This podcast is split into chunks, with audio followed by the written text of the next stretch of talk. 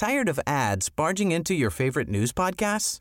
Good news. Ad-free listening is available on Amazon Music for all the music plus top podcasts included with your Prime membership. Stay up to date on everything newsworthy by downloading the Amazon Music app for free or go to amazon.com slash news ad free. That's amazon.com slash news ad free to catch up on the latest episodes without the ads.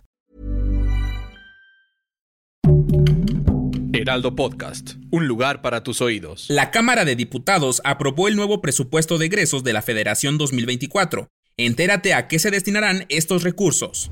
Esto es Primera Plana de El Heraldo de México. Con 266 votos a favor, 204 en contra y una abstención, la Cámara de Diputados aprobó el proyecto de decreto del presupuesto de egresos de la Federación 2024, donde se prevé la reintegración de 500 millones de pesos al presupuesto del Tribunal Electoral del Poder Judicial de la Federación. Entre lo aprobado existe una propuesta de modificación presentada por el diputado del PT Reginaldo Sandoval, la cual refiere al presupuesto del tribunal, con el fin de reponer 500 millones de pesos de los 767 millones de pesos que se le redujeron. Además, con este reajuste, el Tribunal Electoral contaría con un presupuesto suficiente que le permitirá realizar la elección más grande de la historia. Sin embargo, como en el 2024 habrá elecciones, será necesario fortalecer a la institución. También se aceptó la propuesta del diputado de Morena, Marcos Rosendo Medina, donde dice que los recursos que se reintegren a la tesorería de la federación, provenientes de la extinción de los fideicomisos, se destinen para atender los daños y desastres ocasionados por el huracán Otis en el estado de Guerrero. Si quieres estar bien informado sobre las elecciones del próximo año, no te pierdas la cobertura Ruta 2024 a través de todas las plataformas del Heraldo de México. Escríbenos en los comentarios qué te parece este episodio. Estamos a tan solo unas horas de que se revelen las encuestas para definir candidaturas a nueve gobiernos y Morena formalizó un acuerdo para dar pase directo al Senado a todos los aspirantes a gobiernos estatales, que por la prioridad de género tengan que ceder sus lugares a otros perfiles. Y ayer Mario Delgado, líder nacional de Morena, se vio muy buena onda pues dijo que existe un acuerdo de la Comisión Nacional de Elecciones para dar premios de consolación a los que cedan su lugar y también a quienes queden en segundo lugar. O sea que aquí todos ganan. Las personas aspirantes que queden en segundo lugar de preferencias para representar a Morena en el resultado de las encuestas podrán optar por ser designados de manera directa como coordinadores de la defensa del federalismo en sus entidades en primer lugar, sin importar su género.